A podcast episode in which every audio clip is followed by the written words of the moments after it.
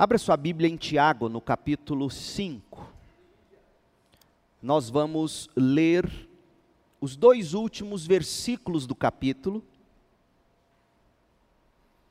E na sequência, na medida em que formos desembrulhando o capítulo, a gente vai voltar ao verso 1 e aí prosseguir até o final. Mas como ponto de partida, a conclusão da carta de Tiago o cristão triunfante.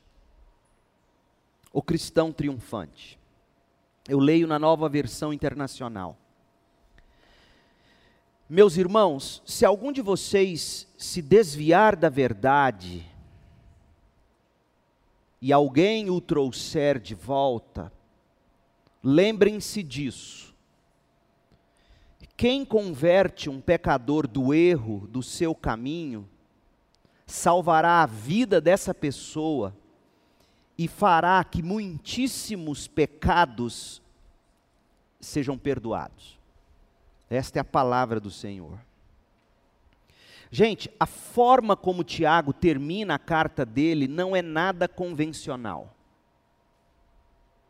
O estilo de Tiago é abrupto, Diferente da maioria das cartas do Novo Testamento, quando a gente lê essa conclusão, a gente percebe que não há saudação final nesta epístola. A graça de Cristo esteja convosco, como por exemplo é o padrão nas cartas paulinas. Em vez de palavras doces de despedida, o que nós temos aqui da parte de Tiago são palavras diretas de dever Olha o que ele diz: Meus irmãos, se algum de vocês se desviar da verdade e alguém o trouxer de volta, lembrem-se disso. Quem converte um pecador do erro do seu caminho, salvará a vida dessa pessoa e fará que muitíssimos pecados sejam perdoados. Note, Tiago é sem rodeios. O objetivo dele é ajudar os discípulos a triunfar na vida cristã. Foi por isso que ele escreveu esta carta. Ele nos está dando os fundamentos do cristianismo. O que nós temos aqui, alguns comentaristas vão nos dizer, é, é uma cartilha de, de discipulado de novos membros. E Tiago, ele, ele conclui esta carta sem qualquer tipo de cerimônia. Ele fala: olha, muitos de nós poderemos nos desviar do caminho. E se você, cristão maduro, enxergar isto acontecendo, você vai identificar quem são estes, você vai até ele, você vai, vai restaurá-lo e você vai convertê-lo do mau caminho, e quando você fizer isto, você terá, na verdade, trabalhado para salvar essa pessoa da perdição. Meu Deus do céu, tem muita gente assim na igreja. Gente que acha que, que foi só um desviozinho, quando na verdade foi prova contundente de que o coração nunca esteve em Cristo. E Tiago, desesperadamente, mais importante para ele do que terminar dizendo graça a vós outros, esteja convosco, ele está dizendo: olha, acordem, igreja. Ele, Tiago, como o Senhor dele, Cristo, deseja que nenhum se perca. E aqueles que estão se perdendo, Tiago diz, precisam ser trazidos de volta. Por isso que eu disse a alguns dos jovens que estiveram conosco, os membros da igreja, na nossa conferência, jovens, identifiquem quais dos nossos que não vieram não tendo eles viajado. Nós temos que saber por que para ajudá-los. Eles não podem perder esta comunhão. Jovens, atentem-se para aqueles dos nossos que vira e mexe, levanta na hora do culto, sai e fica lá fora de conversinha. Vá atrás dele, irmão, que isso? Este é o mandamento bíblico. Nós temos que ser, no bom sentido, chatos. Porque, na verdade, o que está em jogo é a salvação de alguém. E tantas vezes, como as pessoas se escondem atrás, não, é porque hoje eu não estou legal. Mas só que se você contar os 50 domingos ao longo do ano, dos 50, 40 ele não esteve legal. Outros dois ele esteve de férias. Então, é necessário entender, olha, eu percebo que você durante os domingos você está sempre sonolento. O que está acontecendo? Você dormiu mal à noite, você não dormiu cedo no sábado. O que que tá, por que, que você vive sonolento? Por que, que você vive indo lá fora? Ah, é sede. Traz uma garrafinha, vou te ofertar. Você põe do lado, não precisa sair. Não, é xixi. Então, faz xixi antes. Eu estou te dando um exemplo simples, pequeno e bobo. Você sabe por que, que um dos motivos que me faz às vezes pregar sem olhar para os olhos de, você, de vocês? Porque vocês vão ficar surpresos em saber como as pessoas se estivesse aqui no meu lugar olhando, como as pessoas reagem negativamente à palavra de Deus e como desencoraja um pregador ver determinadas atitudes. Brincando no celular, zapeando, dando risada, levantando, saindo. Tiago diz: nós devemos estar atentos, porque esses tipos de movimentos podem ser indícios de alguém que já está trilhando um caminho longe da verdade e a gente precisa urgentemente trazer de volta. Outra coisa, há jovens desta igreja, membro aqui, se contar esses quase cinco anos em que eu estou aqui, vieram pouquíssimas vezes, eu conto nos dedos, duas, três, por exemplo, no encontro de jovens refugiados, nosso. Tem algo errado, gente. Ah, não, é, é, é a correria do cursinho, do ensino médio. Ah, não, é a correria da faculdade. Não, é no ano de formatura. Você sempre terá uma desculpa. Aí você casa, não, é porque nasceu o filho e a criança não adapta na igreja. E a gente tem que estar atento a esse tipo de coisa, Tiago está dizendo. Tiago é sem rodeios. Por isso que eu estou sendo sem rodeios. Porque Tiago não termina graça e paz a vós outros, ou graça e paz seja convosco. Ele, Tiago, como Jesus, deseja que nenhum se perca, e aqueles que estão se perdendo precisam ser trazidos de volta, e nós somos os instrumentos. Então você tem que ser sim chato no bom sentido. Ô meu irmão, sentindo sua falta. Ô meu irmão, esse post, será que convém? Tiago adverte sobre o perigo súbito que todos corremos. O perigo é súbito, gente. É como numa, numa estrada, numa autoestrada, você impossibilitado de enxergar que há um buraco à frente, chove muito e a chuva cobriu o buraco. E aí, subitamente, você cai nesse buraco, estoura seus pneus. E só não acontece uma desgraça maior porque Deus é bondoso.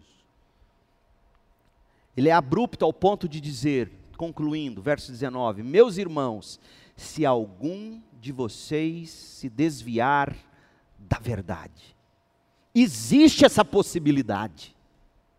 É um desvio da verdade e isto é perigoso. O casal começa a namorar, se afasta. E geralmente as meninas dizem: Ah, mas você não me ama, você fica mais tempo com o povo da igreja que comigo. Gente, corre, corre sangue quente aqui. Os hormônios de vocês está tu, tu, tu, tu, tu. Minha testosterona é, é 5.300, eu sei, mas a de vocês está em mil e tanto. É, é o inverso, brincadeira. Então você fica muito tempo sozinho com alguém, com um beijinho, com um beicinho. Onde você acha que isso vai dar? Onde você acha que isso vai dar?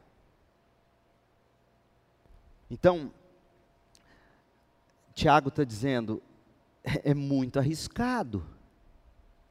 E Tiago também apresenta o papel sublime que todos nós crentes carregamos ou ocupamos. Que papel é este? É o papel, diz o verso 19, de trazer essa pessoa de volta. É meu, é seu papel. É bíblico isso. E esse papel não é um papel gostoso de se de se executar. Tente ir atrás de alguém que acha que está tudo bem com ele. Tenta falar com ele, você vê. Primeira coisa que ele vai dizer para você: por que, que você está me ligando? Por que, que você não cuida da sua vida? Pastor, quando liga para ovelhas, por exemplo, que estão distantes da igreja já há muito tempo, fala assim: ninguém nunca ligou, você está ligando para cobrar? Converse com o pastor Roberto Bocuti, que, por exemplo, está ligando agora para alguns dos afastados. Você vê que tipo de, de fala ele recebe. Não é um trabalho fácil, mas é um trabalho para nós, igreja. Nós temos que ir atrás e trazer de volta. E Tiago vai na jugular. Ele não tem rodeios. Quem converte um pecador do erro do seu caminho? Primeiro, ele já reconhece, é pecador. Segundo, está no erro. Terceiro, desviou do caminho. E quarto, vai morrer. Porque ele coloca assim: salvará a vida dessa pessoa e fará que muitíssimos pecados sejam perdoados. Tiago está dizendo: o cristão triunfante, ele precisa da comunhão e da ajuda do corpo de Cristo para triunfar, para perseverar até o final. Aleluia, glória a Deus. Se os seus irmãos de igreja, se o grupo com quem você convive é do tipo que cobra de você quando você não está muito atento no culto, quando você está mais ausente, quando você está indiferente. Louve a Deus se esse é o tipo de amigo cristão que você tem na igreja, porque se não é esse tipo, você está se relacionando com as pessoas erradas. Vocês precisam cobrar uns dos outros posturas cristãs. Esse papel é seu, é privilégio seu e meu, crente. Nós precisamos da comunhão da igreja. Para quê, pastor? Exatamente para isso. Devemos viver próximo bastante de pessoas para elas perceberem o momento em que a gente começar a se desviar da verdade. Mas a gente vive um anonimato danado, ou a gente escolhe relacionar somente com aqueles que sempre vão nos dizer o que a gente gosta de ouvir. Nós precisamos da comunhão e da ajuda do corpo de Cristo para triunfar. A santificação que nos leva ao céu é um projeto comunitário, diz John Piper. Se não fosse importante a vida de comunhão na igreja, Deus não teria instituído um corpo, ele teria instituído um ponto de pregação. Igreja não é ponto de pregação. Igreja não é para você vir aqui, ouvir o pastor, e achar bonito, comparar o que ele pregou com Hernandes Dias Lopes, com Augusto Nicodemos, com o, Iago Martins, com o Bispo Macedo, e ficar comparando se ele é reformado, se ele não é reformado. Igreja é para você receber a palavra de Deus e viver isso. Igreja é para você prestar contas da sua vida a alguém. Porque se você está numa igreja, ouça o que eu vou te dizer, que você precisa ficar comparando o que o seu pastor prega com o evangelho ortodoxo da tradição cristã, você já devia ter saído dessa igreja há muito tempo. Porque a igreja que não prega o evangelho tal como Paulo nos deixou, os apóstolos, Paulo diz isso em 1 Coríntios 15, essa igreja não é o lugar para você estar. Mas se a sua igreja está nessa tradição apostólica do Novo Testamento, na fé histórica ortodoxa, acabou, relaxa, receba, receba e reparta na comunhão. Viva, preste contas da sua vida, cobre contas da vida do outro, vá atrás, traga-o de volta. Isso é ser igreja, gente. É o cristianismo vintage. Tiago termina assim. Tiago começa e termina a carta falando de problema. Já percebeu? Depois que ele se apresenta e faz a saudação, capítulo 1, verso 1, olha o que ele diz imediatamente no verso 2. Eu digo, Tiago é sem rodeios. Ele diz assim: Meus irmãos, capítulo 1, verso 2: Considerem motivo de grande alegria o fato de passarem por diversas provações e aí ele termina falando: observe quem está se desviando da verdade. O que, que você pode concluir disso? Provações são as grandes presas do diabo para nos afastar da fé. Então, provações do tipo, quando você pensa em provações, você só pensa, por exemplo, em câncer. É provação, ninguém negaria isso. Mas provações do tipo decepção com alguém na igreja, Provação do tipo uma tentação que tem te escravizado. Seja qual for a provação, seja qual for o problema, tem potencial elevadíssimo de fazer você se desviar da verdade. E Tiago começa pontuando o problema da provação, e Tiago termina dizendo: vamos nos atentar. A observação que Tiago faz no final da carta é para nós, os crentes maduros. Parece que ele conhece o que Paulo iria escrever aos Gálatas quando diz: Vocês que são maduros, espirituais, Gálatas 6,1, vai lá e restaura o irmão que tropeçou. E Tiago diz: Vocês que são espirituais, se alguém se desviar, se percebeu, vai lá e traz de volta. Quando ele conclui a carta, ele começa a pontuar problemas já no verso 1 do capítulo 5. Por exemplo, do verso 1 ao 6 do capítulo 5, Tiago fala de um outro grande problema. Os mais ricos da igreja estavam explorando os mais pobres que trabalhavam para eles, privando esses homens e mulheres de seus salários. Isso era um problemão na igreja. Outra coisa, Deus parecia não estar se importando com as orações. Parece que eles estavam desistindo de orar, versos 7 a 11. Aliás, Tiago já teria falado de oração no capítulo 4, disse: Olha, vocês não têm porque não pedem. E quando pedem, não recebem porque vocês não sabem pedir. Então parece que essa questão da oração não respondida estava de alguma maneira desencorajando aqueles crentes. E aí Tiago vai desenvolver isso do verso 7 ao 11, do capítulo 5. Outra coisa, o verso 12 do capítulo 5 fala que era tanta mentira que ninguém parecia confiar no que os outros diziam. Verso 13, problemas diversos. Tiago aborda perseguição, acidente, praga, crise, economia, eh, crise econômica, dificuldades diversas. Ele está falando de diversas dificuldades. E o verso 14 fala de doenças. Então, se um de nós se aproximasse de qualquer daqueles cristãos e perguntasse: e aí, como é que você está? é certo que a gente ouviria o seguinte: gente, é só problemas. Tiago estava tão preocupado com a situação daqueles crentes, que ele faz de sua advertência as palavras finais da sua carta. Isso aqui é contundente. Por que alguém terminaria uma carta assim? Você já viu no Jornal Nacional, geralmente, quando morre uma celebridade, aí em homenagem à celebridade, o jornal termina e o letreiro sobe sem nenhuma música, termina e fica tudo em silêncio. É como, é mais ou menos isso que Tiago está fazendo. Ele joga a bomba e diz: hoje não tem música, é tudo em silêncio. Em outras palavras, Tiago está dizendo: dorme com essa. Aquele povo precisava de socorro para triunfar na verdade. Aquele povo não podia se desviar a ponto de cair para a morte. E o apóstolo Tiago sabia como é fácil abandonar a verdade quando se está passando por algum problema. Paulo também sabia disso. Olhe comigo em 1 Timóteo 4, de 1 a 2. O Espírito diz claramente que nos últimos tempos alguns abandonarão a fé mas não para viver sem fé. Isso aqui é muito curioso. Porque a gente acha que no final dos tempos ninguém vai querer saber de fé, é o oposto.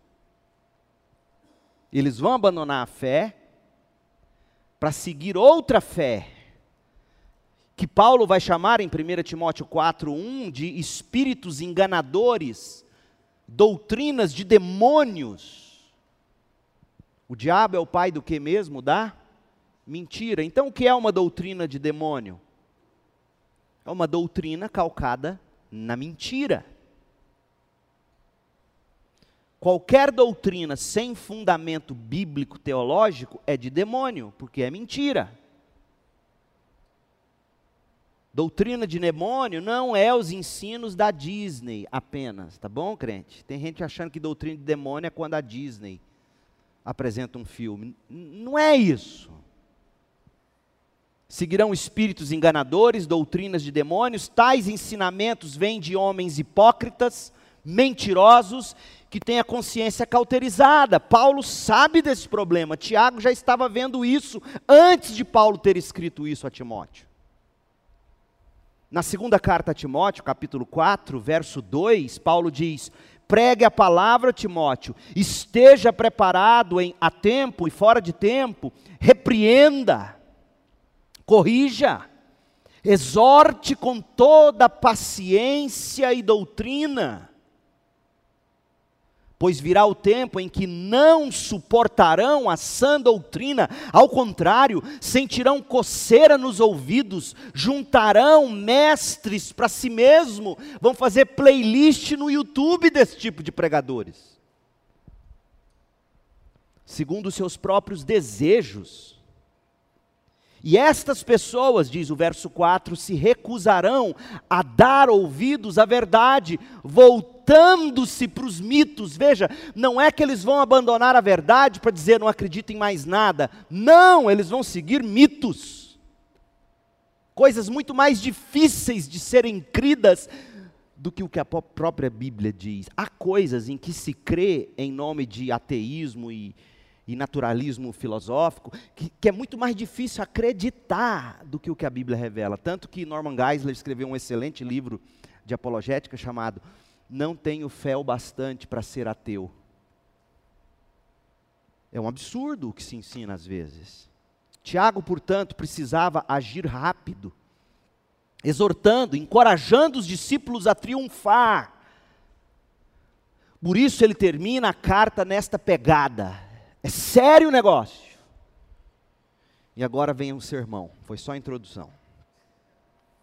Com a intenção de ajudar esses leitores a a perseverar até o fim, Tiago, aqui no capítulo 5, faz quatro advertências aos crentes. Primeira, proteja-se do amor ao dinheiro. Segundo, verso de 1 a 6, proteja-se do amor ao dinheiro. 1 a 6. Verso 7 a 11, Tiago 5, de 7 a 11, persevere com paciência. Capítulo 5, de 12 a 18, pratique a oração. E 19 e 20, procure a comunhão. Essas são as exortações dele. Proteja-se do amor ao dinheiro, persevere com paciência, pratique a oração, procure a comunhão. Então, primeira coisa, o cristão triunfante, ele se protege do amor ao dinheiro. Uma comediante americana famosa nos Estados Unidos, morreu em 1966, Sophie Tucker tinha grandes tiradas cômicas, ela disse algo que rege a vida da maioria das pessoas hoje em dia. Ela disse algo que ficou memorável entre os americanos: Eu já fui rica e já fui pobre. Pode crer, rica é melhor. Paulo diria o quê? Já tive muito, já tive pouco. Aprendi a viver contente, sendo rico ou sendo pobre. Então, o amor ao dinheiro tem feito muita gente se desviar da verdade. Tiago sabia disso. E Tiago começa denunciando os ímpios, os infiéis do tempo dele, com o objetivo de advertir o leitor sobre o perigo das riquezas.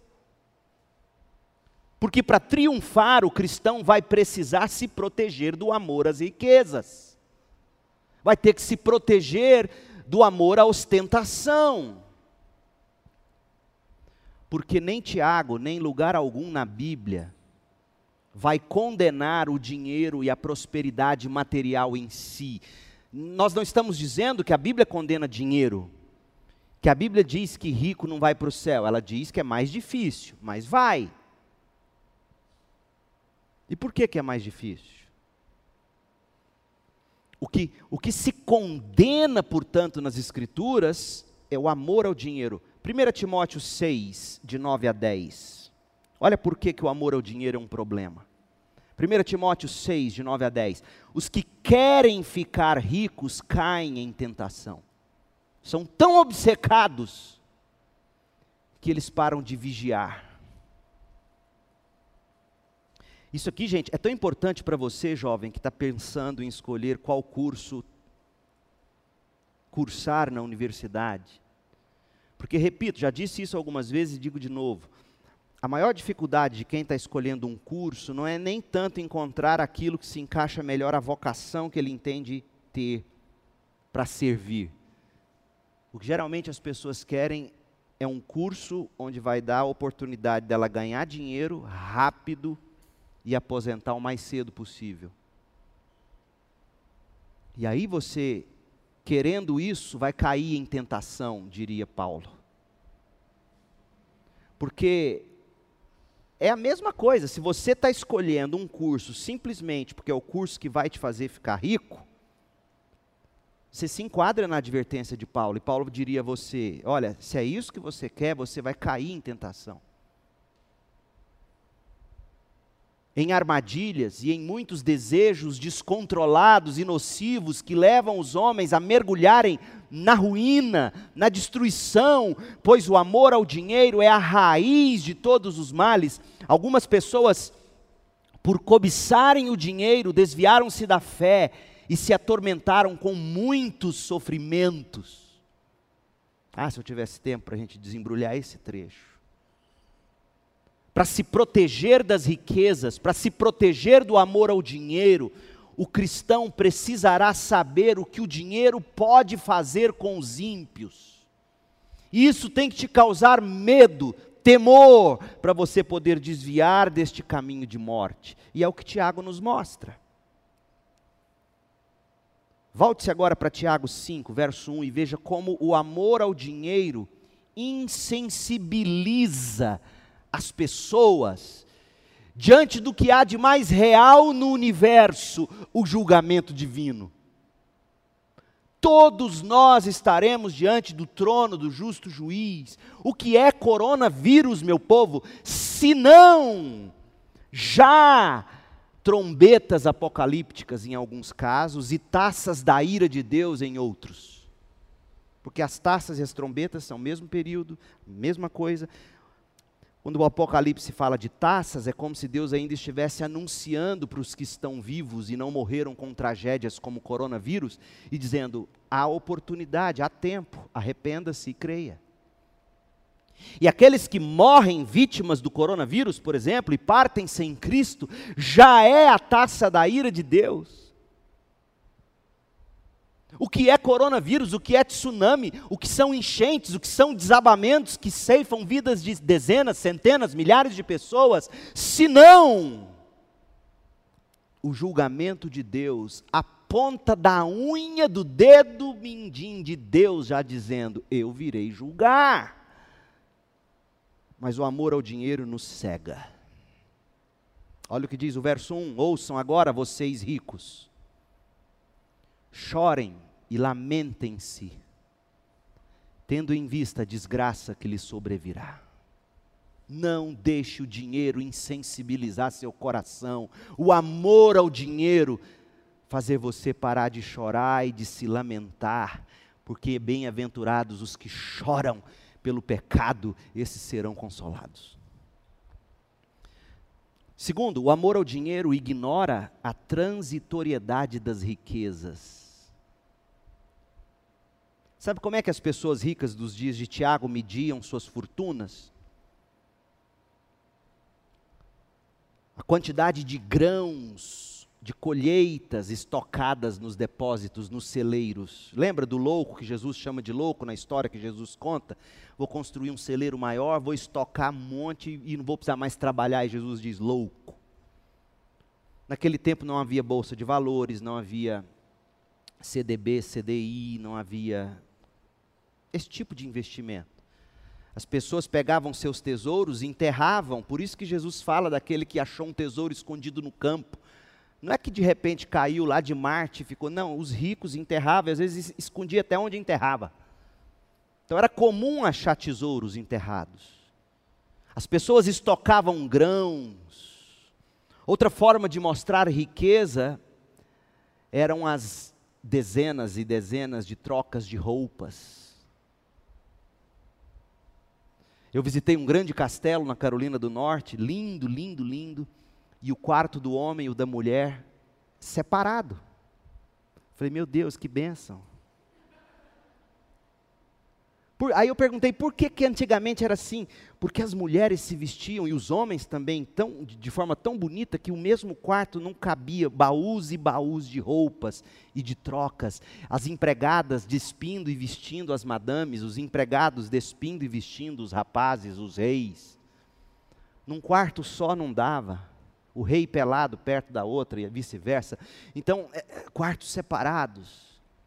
As viagens dezenas de baús cheios de roupas e joias, era a maneira de se ostentar.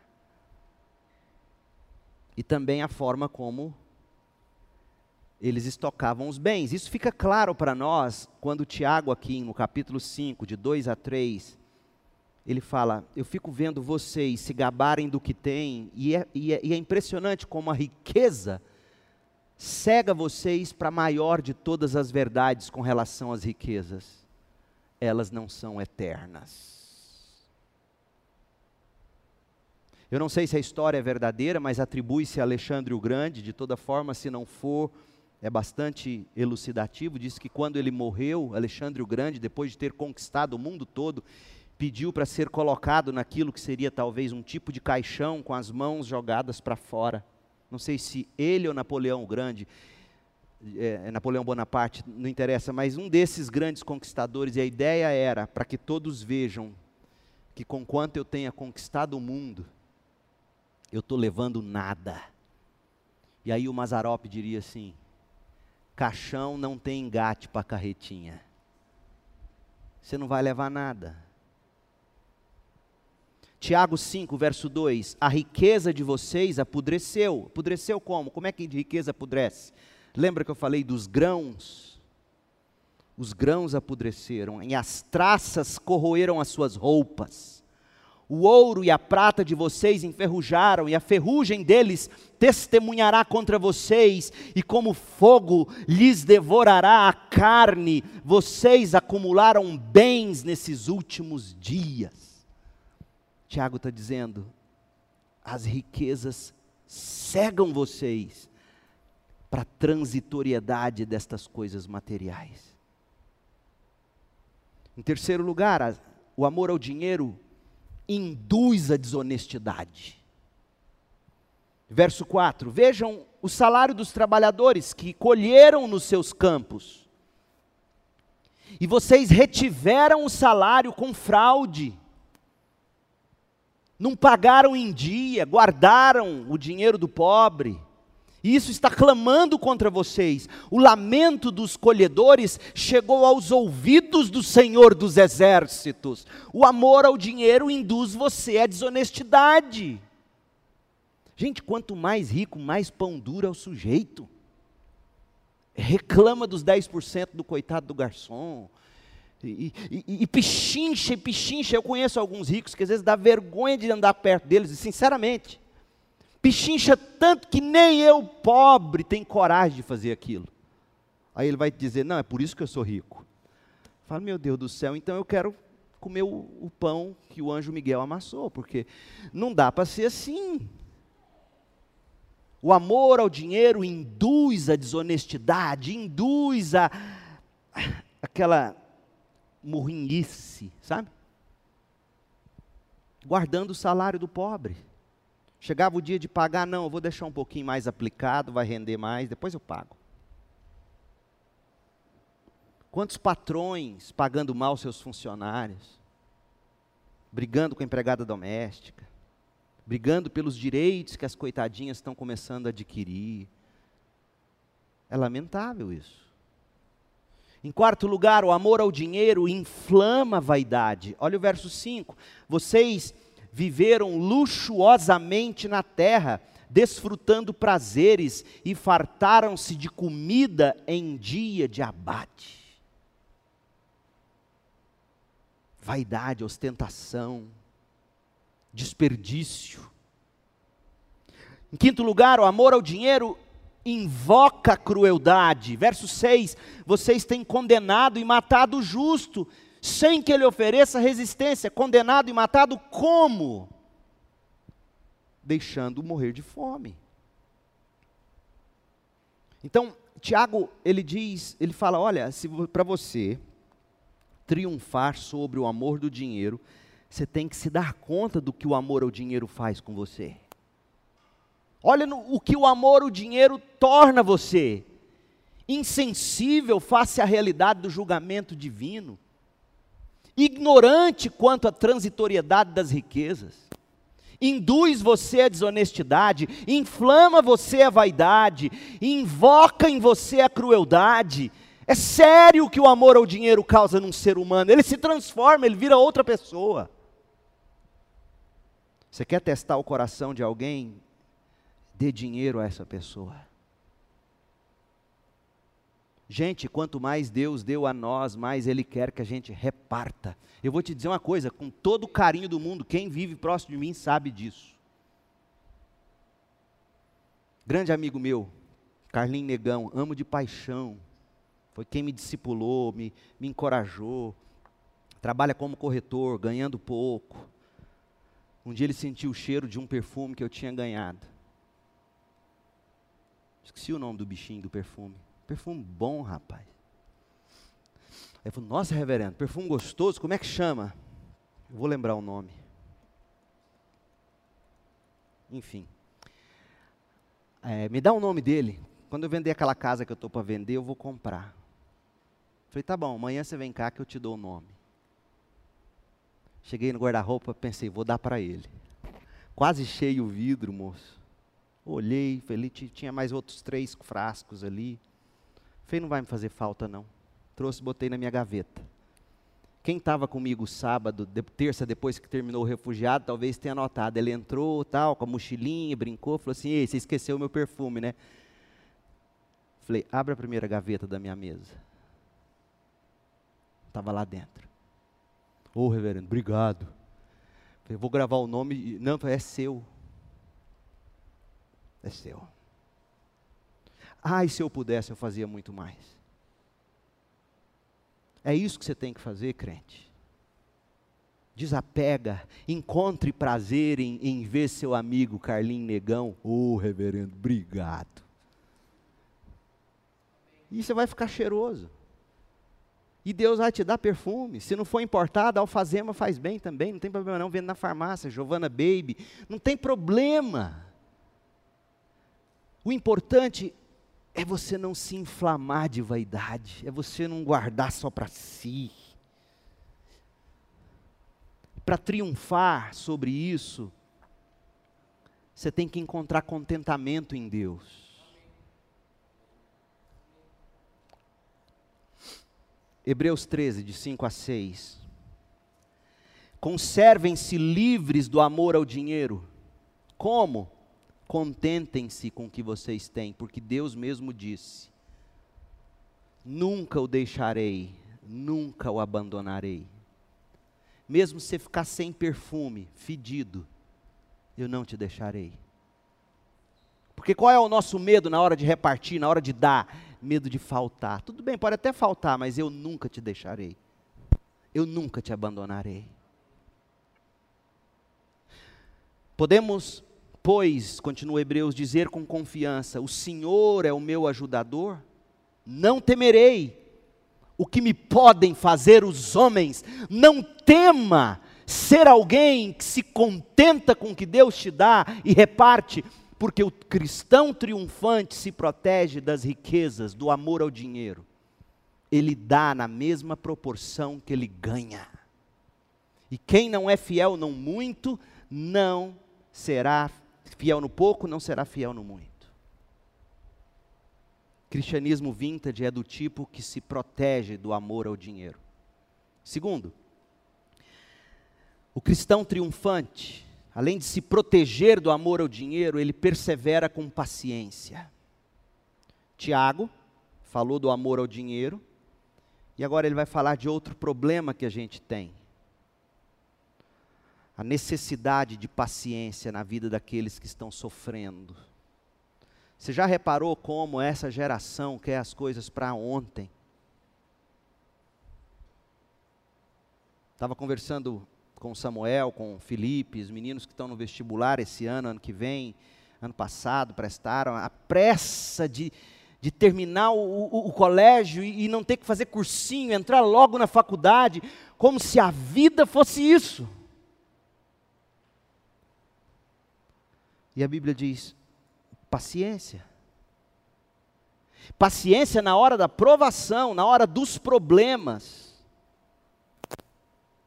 Por que paciência? Porque na hora dos problemas, perdê-la e descrer é o caminho mais fácil, mas que também leva à destruição.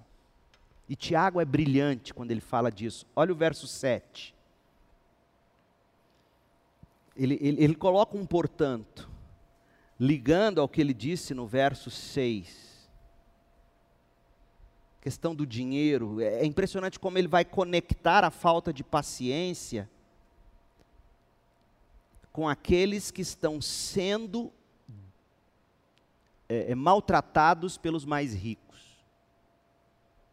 E a falta de paciência também para os ricos que querem desfrutar logo e tudo dessa terra. Aí ele diz: portanto, com base no que eu acabei de dizer sobre o amor ao dinheiro, sejam pacientes até a vinda do Senhor. O que é paciência, gente? Paciência é a capacidade de se esperar no Senhor. E a atitude determinada de se enfrentar o que tiver que enfrentar, mas eu esperarei. E para o crente, paciência não é uma opção, o crente não tem a opção de ser ou não ser paciente. Para o crente, a paciência é um mandamento. É imperativo, verso 7. Sejam pacientes. Até quando? Até Jesus voltar. Meu Deus, a vida inteira é assim. Porque é pela paciência que nós perseveramos para a salvação. Paciência no Novo Testamento, especialmente na linguagem paulina, Paciência é sinônimo de perseverança. Ninguém vai perseverar para a salvação se não for homem e mulher de paciência. Paciência. E esse que vos fala é quem não nasceu tendo naturalmente paciência. Samuel e a Isabela, graças a Deus, conheceram um homem já transformado e num processo de santificação avançado, apesar de ainda pecador.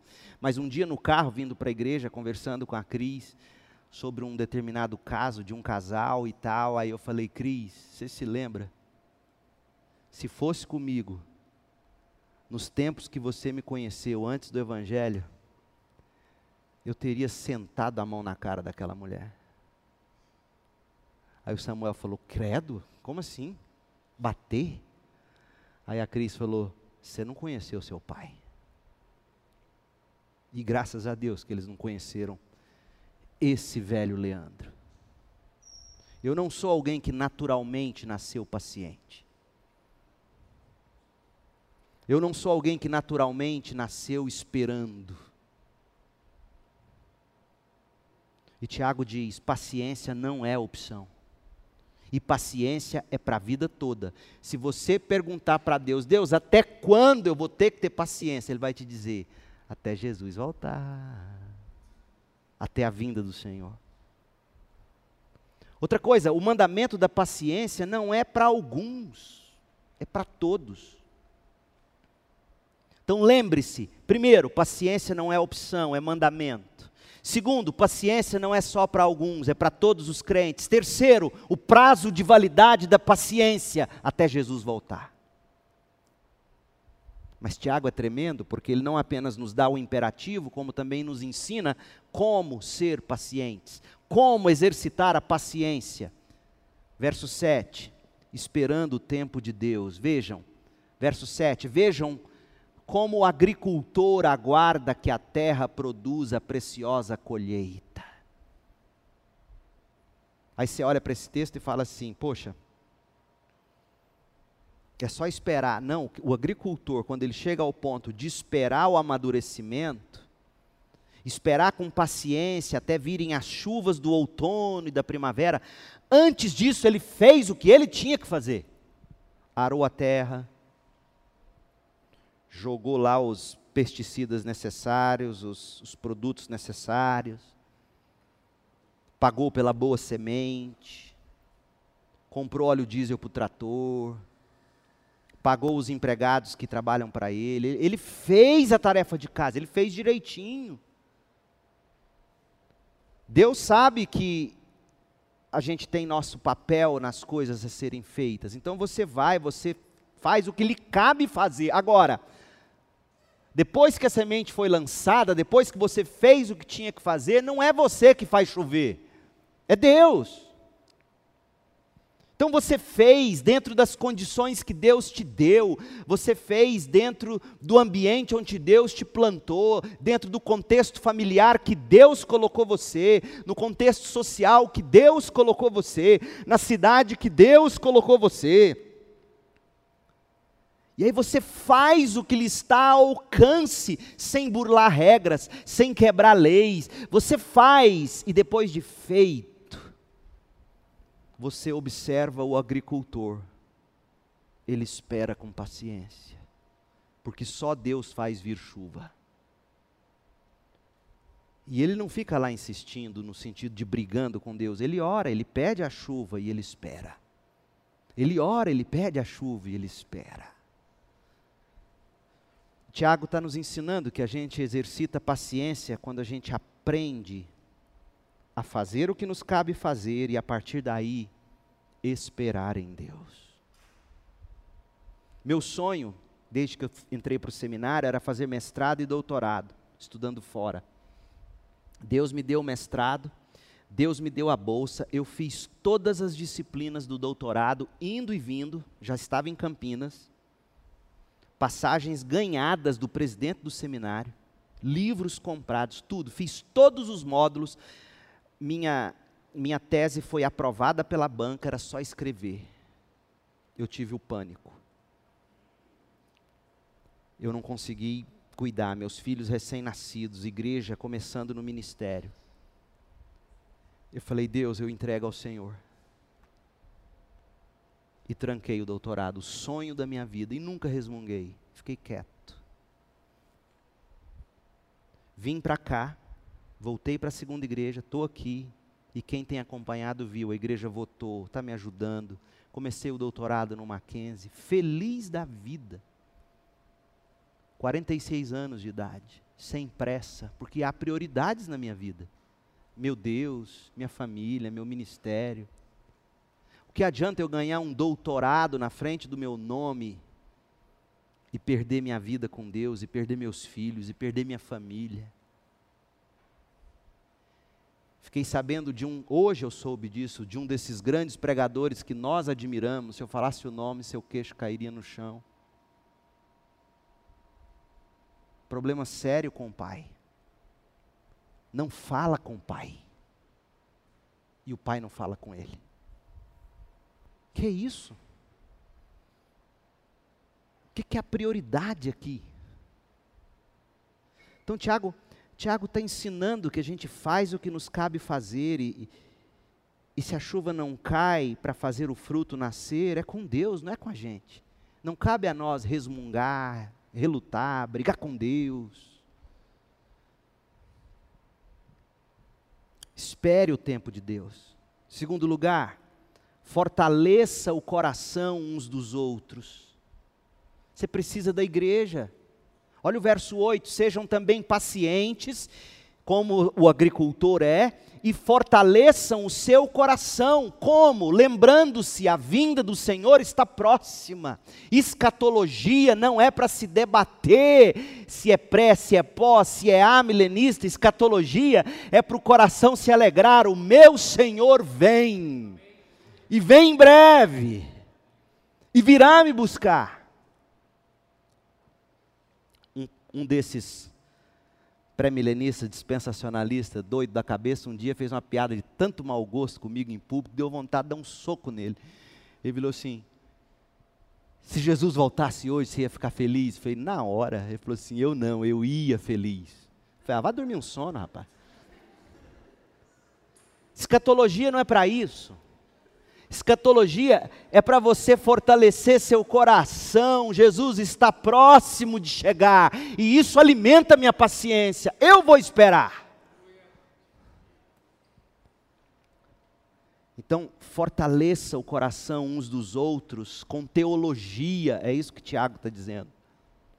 Com escatologia, mas você não fortalece o coração com escatologia apenas debatendo pontos, mas aplicando essas verdades.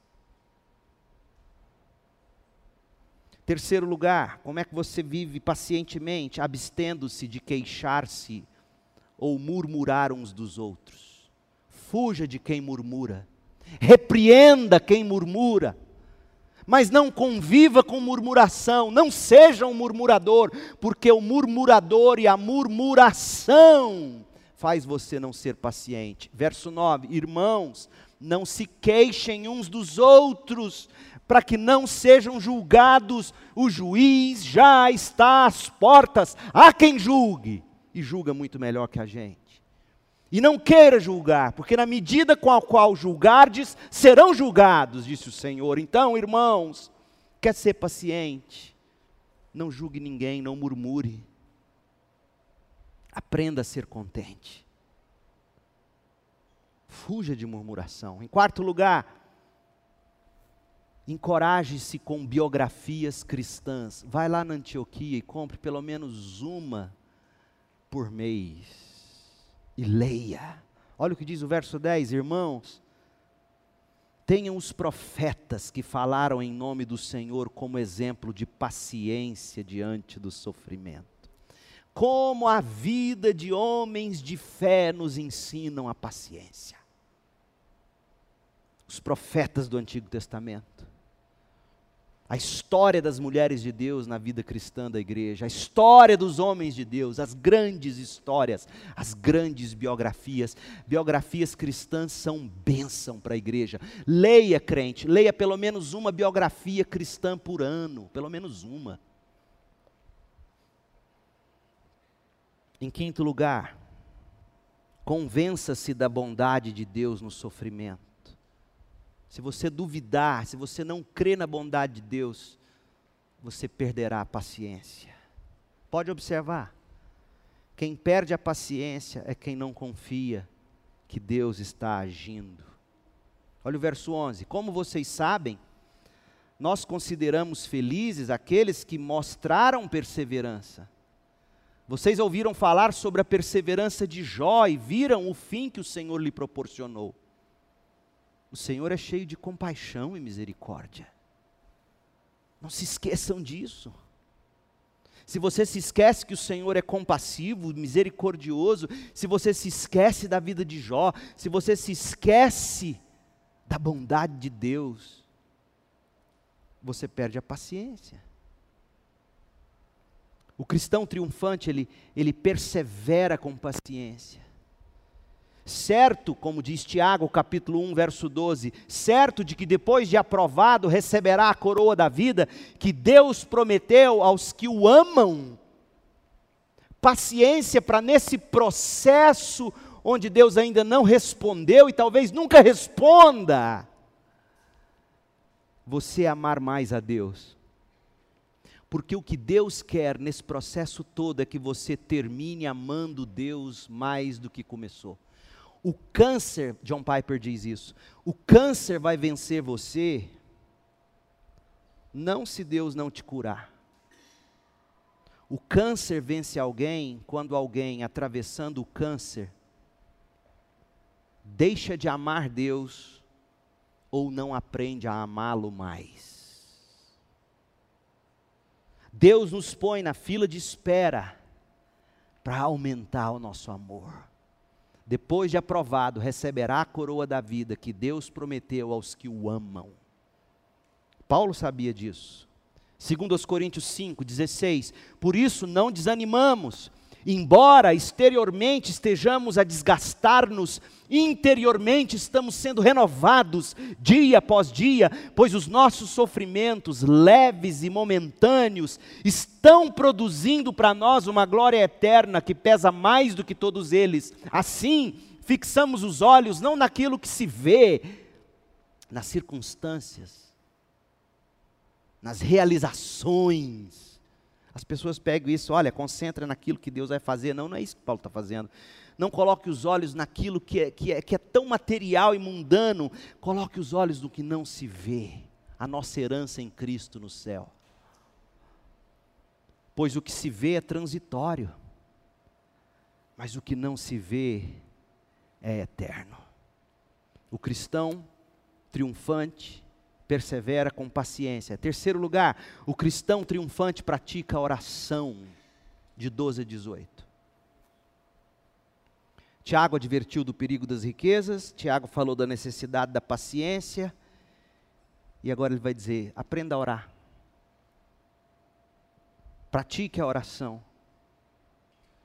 Sem oração, você não vai conseguir vencer o amor às riquezas, você não vai conseguir ser paciente. E o que, que Tiago ensina sobre oração e que é particularmente encorajador para nós cristãos do século 21? Primeiro, as razões para se orar. Verso 13.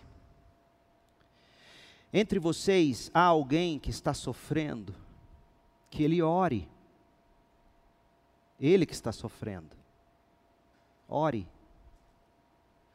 Alguém que se sente feliz, que ele cante louvores. Entre vocês há alguém que está doente, que ele mande chamar os presbíteros da igreja, não é diáconos, são os pastores, os presbíteros da igreja, para que estes orem sobre ele e o unjam com óleo em nome do Senhor. Aí muita gente faz um barulho danado, pastor, pode ou não pode ungir? Não sei.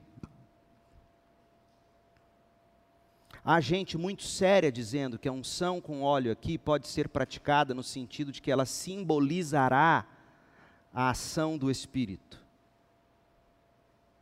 Ela simboliza o Espírito que responde às orações agindo, curando. E há os que dizem, e eu sou mais desta segunda linha, que esse óleo é medicinal. Porque diz lá na parábola do bom samaritano que ele ungiu as feridas com óleo. E outro argumento para eu preferir esta opção do óleo como medicina é que não há outro lugar na Bíblia em que se orienta a fazer isso dessa forma. E, e, e, e, esse não é um padrão. E levando em conta um mundo tão cada vez mais místico e apegado a amuletos e a rituais, seria muito fácil você fazer alguém pensar que porque ela foi ungida com óleo, ela tem mais chances de ser curada. Então, eu entendo que a ênfase de Tiago não está aqui na unção com óleo. A ênfase está primeiro. O crente que está sofrendo, que está doente, tem acesso aos seus pastores. Esses pastores vão à casa dele e por que os pastores? E por que não os diáconos? Pensem sobre isso. Por que os pastores? Por que os presbíteros? A única qualificação a mais para um presbítero, o presbítero tem que ter todas as qualificações que o diácono tem. 1 Timóteo 3, Tito capítulo 1 a única qualificação a mais que um presbítero tem e que o torna presbítero é que ele é apto para ensinar. Então eu não tenho dúvida de que quando Tiago diz chame os presbíteros para que eles orem em nome do Senhor, a oração com fé vai curar, não é o óleo, não é o azeite, a oração vai curar o doente. O Senhor o levantará. E se houver cometido pecado, será perdoado. Portanto, confessem os seus pecados uns aos outros e orem uns pelos outros para serem curados. Por que vai o presbítero, ou os presbíteros, e não diáconos? Por quê? Porque essa oração envolve ensino. Na hora do sofrimento, o pastor não vai orar apenas pedindo cura, o pastor vai ensinar como aquela ovelha pode atravessar o vale da sombra da morte com o coração confiante em Deus. Envolve ensino. Eu, eu não sei por que não seriam os diáconos. Eu não sei por que não está. Ah, porque ainda não estava instituído a diaconato. Espera aí, mas o, o, a própria igreja de Jerusalém foi quem teve a brilhante ideia de deixar os presbíteros, os apóstolos livres só para a oração e o ensino. E a oração e o ensino ali envolve um tipo de oração pelo ensino, para que o ensino seja verdadeiramente difundido e aplicado ao coração. Então eu tenho para mim que o que Tiago está dizendo aqui, mais importante do que saber se leva ou não leva óleo para ungir, é o seguinte: que os pastores, os presbíteros aptos para ensinar possam ir. Que haja oração com fé. Ao meu ver, de preferência, se tiver condição, leve um remédio. Ajude. Ouça, se tiver cometido pecado, se aquela enfermidade de alguma forma é fruto de algo enterrado no coração e na alma, que isso seja tratado, que isso seja confessado, que haja cura de dentro para fora, é cura espiritual. E aí as pessoas estão preocupadas em óleo para ungir, curar as pessoas e elas continuarem sadias, vivendo seus próprios prazeres. Não é isso que Tiago está dizendo. A razão para orar, para que haja restauração completa da alma para o corpo. Todo momento de oração, ele não tem que envolver apenas a cura da sua doença. Tiago deixa isso muito claro. Você, na sua enfermidade, precisa do óleo tanto quanto da palavra, precisa do remédio tanto quanto da palavra, precisa de homens aptos para ensinar, que vão até você, ensinam você, instruem você, ouve você, deixa você falar do seu coração, ajuda você a examinar seu coração, se for necessário, confessar pecados a Deus e ser curado. Esse é um trabalho pastoral. Eu me lembro que visitei uma senhorinha na igreja em Campinas, carioca, foi congregar com a, com a filha, que, porque o genro foi trabalhar em Campinas, era funcionário da Petrobras. Senhorinha crente, todo domingo. Eu terminava de pregar, ela me abraçava lá na porta quando eu saía e eu despedindo deles e me dizia: Eu orei por você, eu oro por você, você é meu Billy. E ia embora. Todo domingo, uma doçura. E essa mulher pegou um câncer que matou ela em poucos meses. E fui visitá-la sabendo, a, uma das filhas dela, crente afastada, se é que existe essa categoria. Afastado tudo bem, mas crente, não sei. Aí ela me ligou, ó oh, pastor, se eu, se eu, puder, visita minha mãe, ela está muito mal, mas olha, não, não fala da doença dela não, está no fim. Aí eu falei, tá bom, entendi seu recado. Aí eu entrei no quarto, ela sentada. Quando ela me viu, ela esboçou um sorriso tão grande. Meu pastor chegou. Aí ela virou para as filhas e falou: Me deixa sós com ele. Meninas, a mulher já olhou assim, piscando para mim, tipo assim: Não fala de doença. Quase que eu falei: Você quer ensinar o padre a rezar a missa? Aí elas saíram. Eu falei: Pois não, dona Lourdes. Pastor, eu estou com tanto medo de morrer. Falei, como assim, minha irmã? A senhora não é de Cristo? Não, pastor, eu vou para o céu. Jesus me redimiu. Eu vou deixar meus netos. Eu sei que meus netos ainda não confessaram a Cristo como Salvador. Frequenta igreja, batizou quando era pequenininho. Falei para minha filha não deixar batizar. Os meninos não estavam prontos. Olha a consciência dessa avó. Eu falei, então, é só isso que preocupa a senhora? É, pastor. Falei, a senhora sabe que a senhora está no fim. Sei, pastor. Minhas filhas estão tá aí querendo esconder de mim, não sou boba não. Deus já me falou, Ele vai me levar e não vai demorar. Eu falei, que belezinha. Aí olhei bem no olho dela e falei, irmã, creia no que eu vou te dizer. O Senhor ama mais seus netos do que você será um dia capaz de amá-los. Entregue seus netos ao Senhor. Confia no Senhor. Se é isso que te impede de partir em paz, a irmã precisa dar um passo de fé agora e dizer: Deus, meus netos são teus. Quando eu disse isso, essa mulher deu um suspiro de alívio e falou: Ora comigo. Eu orei. Saí. Duas horas depois tocou meu celular. Era aquela filha. Falei, meu Deus do céu. Pastor, eu não sei o que, que o senhor fez, mas minha avó morreu. Falei, agora vai me acusar. Minha mãe morreu. Falei, como assim?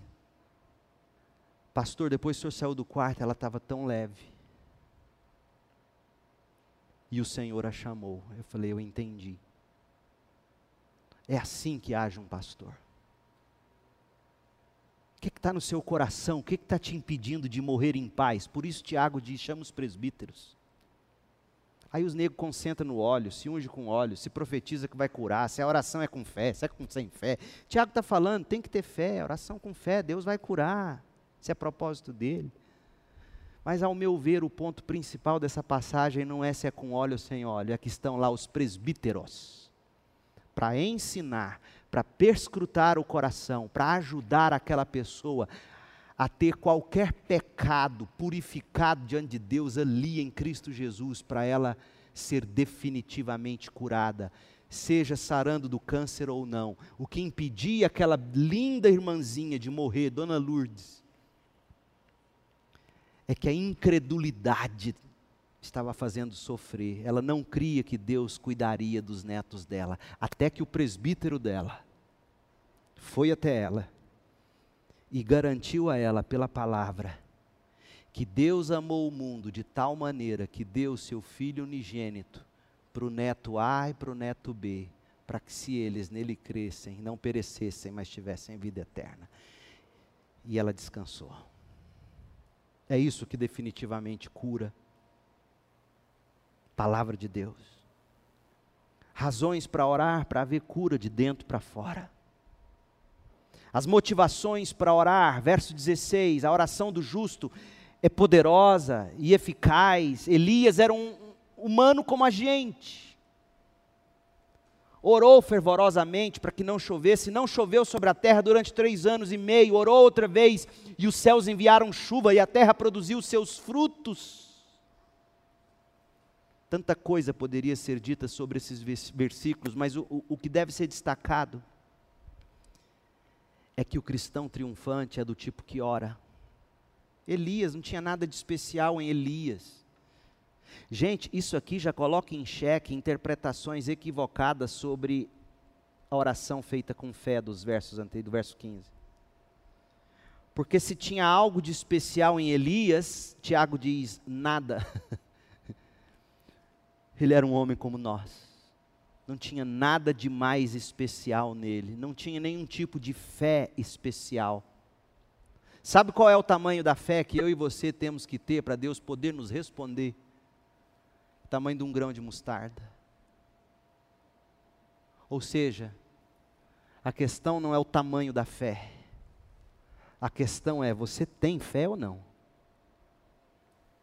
E quando a gente tem fé, mesmo sendo tão humanos e comuns como Tiago, ou, ou Elias, perdão, a gente vai lá e fala com Deus.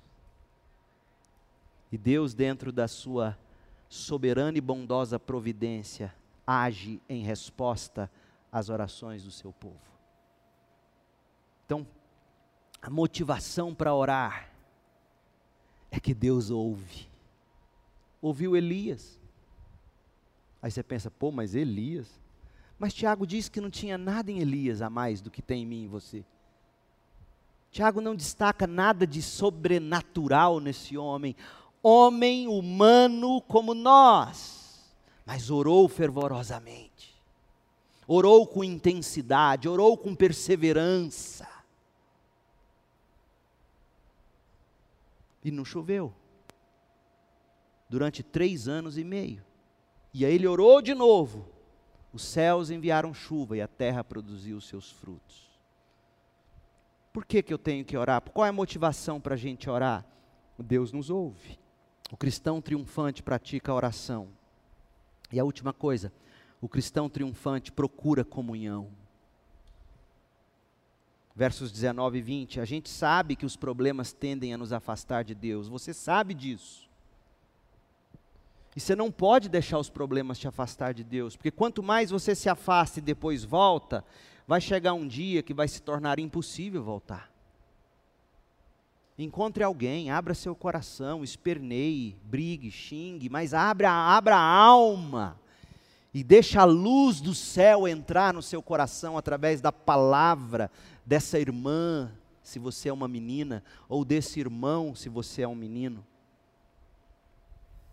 Deixa a palavra de Deus entrar. Tiago está dizendo no verso 14: chame os irmãos. Ele diz no verso 8: busque forças na comunhão, fortaleça uns aos outros. Aceita a exortação do irmão que vai atrás de você, verso 19 e 20, sabendo que você se desviou da verdade e que esse caminho é de morte. Quando alguém te procurar em amor, dizendo: Ô oh, amiga, estou sentindo sua falta, louve a Deus, porque tem alguém que ainda te diz isso, em vez de se desculpar. Nossa, povo chato, não larga do meu pé, o dia que eu quiser ir, eu vou. Uma das, das maneiras mais sérias de Deus nos tratar, sabe qual é? É Ele nos entregar a nós mesmos. Tá bom, te entrego as suas próprias paixões, Romanos 1. Deus deixar você em paz é sinal de juízo. Deus te deixar em paz com seu próprio coração, é juízo, é Deus dizendo: entrego você às suas paixões. Foi assim que Deus fez com Faraó, e é isto que significa Deus endurecer o coração de Faraó, é dizer: Faraó, faça o que te dá na cabeça. Endurecer o coração não é Deus chegar e falar assim, vai ficar duro. Não. É Deus parar de agir e deixar você se endurecer, sozinho. Porque quando ele quer agir, ele vai, ele te incomoda, ele te quebra, ele te atrai. Ele faz o que fez com Ló. Ló, sai de Sodoma. Ló e a mulher demorando. E a mulher fazendo chapinha. Calma, amor. Vamos sair desse trem. Deus está mandando, o anjo está lá fora. Calma, amor. Deus entra lá e arrasta tudo, fio de chapinha, de, de, de secador, fala, vamos embora, e sai arrastando Ló e a mulher dele, ah, eu amo um Deus assim, que não me deixa lá esperando minha mulher fazer chapinha. O fogo vai descer, e eu tenho que sair é logo, e a mulher era tão encrencada que ela falou, eu esqueci o secador, olhou para trás, virou sal. Quando Deus quer você, Ele te chama. Você não vem, Ele te arrasta. Isso é amor. E se Deus diz, não vou te arrastar, não, pode ficar aí, tranquilo, à vontade. Ele está dizendo, já está condenado. O que, que você prefere? Um irmão de fé que vai lá e arrasta você, dizendo, você vai morrer ou alguém que vai cansar de tanto ir atrás de você e um dia vai parar de te chamar, será seu fim. Então ouça Tiago, ouça o apóstolo Tiago. Se ainda tem alguém tentando trazer você, acorde, aproveite-se. Porque chega um dia que se até Deus te entrega a si mesmo, que dirá seus irmãos de fé? Tem muito menos paciência que Deus. Então louve a Deus se há alguém ainda na sua igreja que te ama e que vai atrás de você e diz: você não pode viver assim. Meu irmão, você se desviou da verdade, eu quero te trazer de volta. Eu quero converter você do pecado, do erro, desse caminho. Eu quero ajudar Deus a salvar você dessa vida de morte. Dê nome, crente. Não fica, ah, não, está desviadinho. Não, não, não é desviadinho, não. É desviadão. é sério o negócio. Tiago que diz, não sou eu, lembrem-se, quem converte um pecador, que no verso 19 chamou de desviado. A gente acha que ser desviado é um negócio pequeno. Ser desviado, verso 19, é ser pecador, no caminho do erro, morrendo isso é ser desviado. Você quer ser considerado assim? Não existe crente desviado, existe perdidos. E Tiago diz: arraste de volta. E a carta termina nesse tom. O cristão triunfante procura comunhão. Que tipo de comunhão? Que o convence do erro, que o convence do pecado, que o traz de volta para o aprisco das ovelhas, que salva a vida da gente em Cristo. Esta é a igreja que eu quero para mim e para você, esta é a igreja que nós temos que cultivar. É indispensável, é indiscutível que a gente tem vivido com muitos problemas. A vontade que a gente tem de desanimar, de desistir, gente, é imensa, não é verdade? Mas pare e pense, o que que te faz querer desistir tantas vezes? Amor ao dinheiro, e Tiago combate. Amor à, à fama, amor ao prestígio que as pessoas nutrem por você, e Tiago diz: combata isso. O que, que te faz desistir além do amor ao dinheiro? Impaciência, querer tudo para ontem. E Tiago diz: seja paciente. O que, que te faz desistir? Uma vida que não ora mais, se não ora mais, não respira. Quem para de respirar é defunto. Quem pensa em desistir? Quem abandona a comunhão. Quem começa a racionalizar, e Tiago diz: vai atrás e traz de volta. Busque a comunhão de Jesus, arrependa-se, creia, procure a comunhão da igreja, gente. Se você ainda não está firmado na comunhão de uma igreja local, procure uma igreja saudável, centrada no Evangelho, no cuidado mútuo. Integre-se nessa igreja. Professe sua fé pelo batismo, se for esse o seu caso. Mas não dá para você consumir cultos por pregadores no YouTube, por idas esporádicas na igreja para cantar algo ou ouvir alguma coisa. Não, você precisa plantar sua vida na comunhão a tal ponto que o dia que você começar a desviar, os irmãos vão perceber e vão atrás de você para te trazer de volta da morte. É disso que a gente precisa. Não é entrar mudo e sair calado e não fazer nenhuma questão de querer ser integrado e falar: aquela igreja eu entrei e ninguém me viu. É verdade, vai acontecer isso em algumas vezes, mas você deu a chance de ser visto? Eu, por exemplo, fico ali todo fim de culto. Então você que me ouve, vem na nossa igreja. Você não tem a desculpa de dizer que ninguém te viu, porque se você passar lá, eu não sou onipresente, mas se você passar lá, me dê a mão e eu já corri, aconteceu várias vezes, ô oh, rapaz, não te conheço, como é que é seu nome? Poxa, pastor, já estou vindo aqui um ano, falar aleluia, glória a Deus, me perdoa. Se você passar ali, me cumprimentar, e eu ver que seu rosto é diferente, eu vou dizer, oi, como é que você chama, de onde você vem? Então vai ser mentira se você sair daqui dizendo que ninguém te viu. Só se você cortar a volta de mim. E se você chegar lá em mim, todo fim de culto, e falar assim, eu queria tanto me integrar aqui, na hora, eu vou chamar os meninos da recepção, você vai preencher aquela ficha, se não tiver preenchido, e alguém vai fazer contato. Então você não tem desculpa. Geralmente, essas pessoas que dizem eu entrei e ninguém me viu, é gente que faz questão de não ser visto.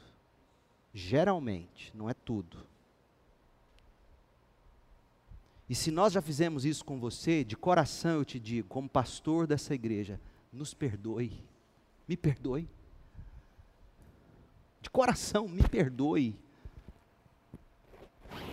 Mas não use isso como desculpa para você seguir seu caminho de morte. Você precisa entender que o amor ao dinheiro te mata, a impaciência te mata, vida sem oração é sinal de morte.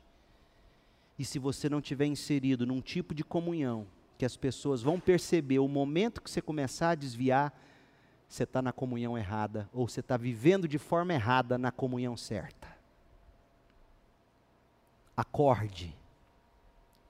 E este é o tom que Tiago termina essa carta. Cristianismo vintage tem a ver com igreja que vai atrás dos desviados e de desviados que se permitem ser trazidos de volta. Isso é igreja. Oremos. Senhor, em nome de Jesus, aplique a tua palavra ao nosso coração. Restaure vidas, salve vidas, desperte a nossa igreja,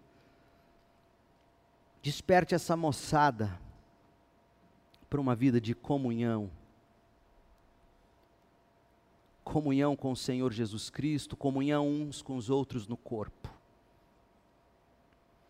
Dá-nos olhos atentos para buscar aqueles que se desviaram ou estão se desviando.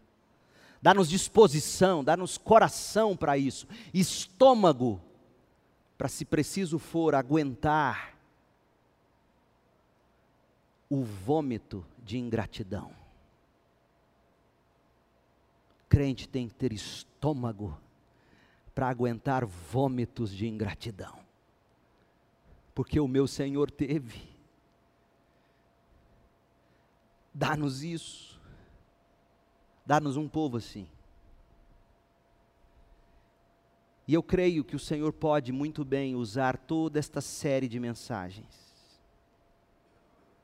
para trazer de volta alguém que, tendo ouvido tudo isso,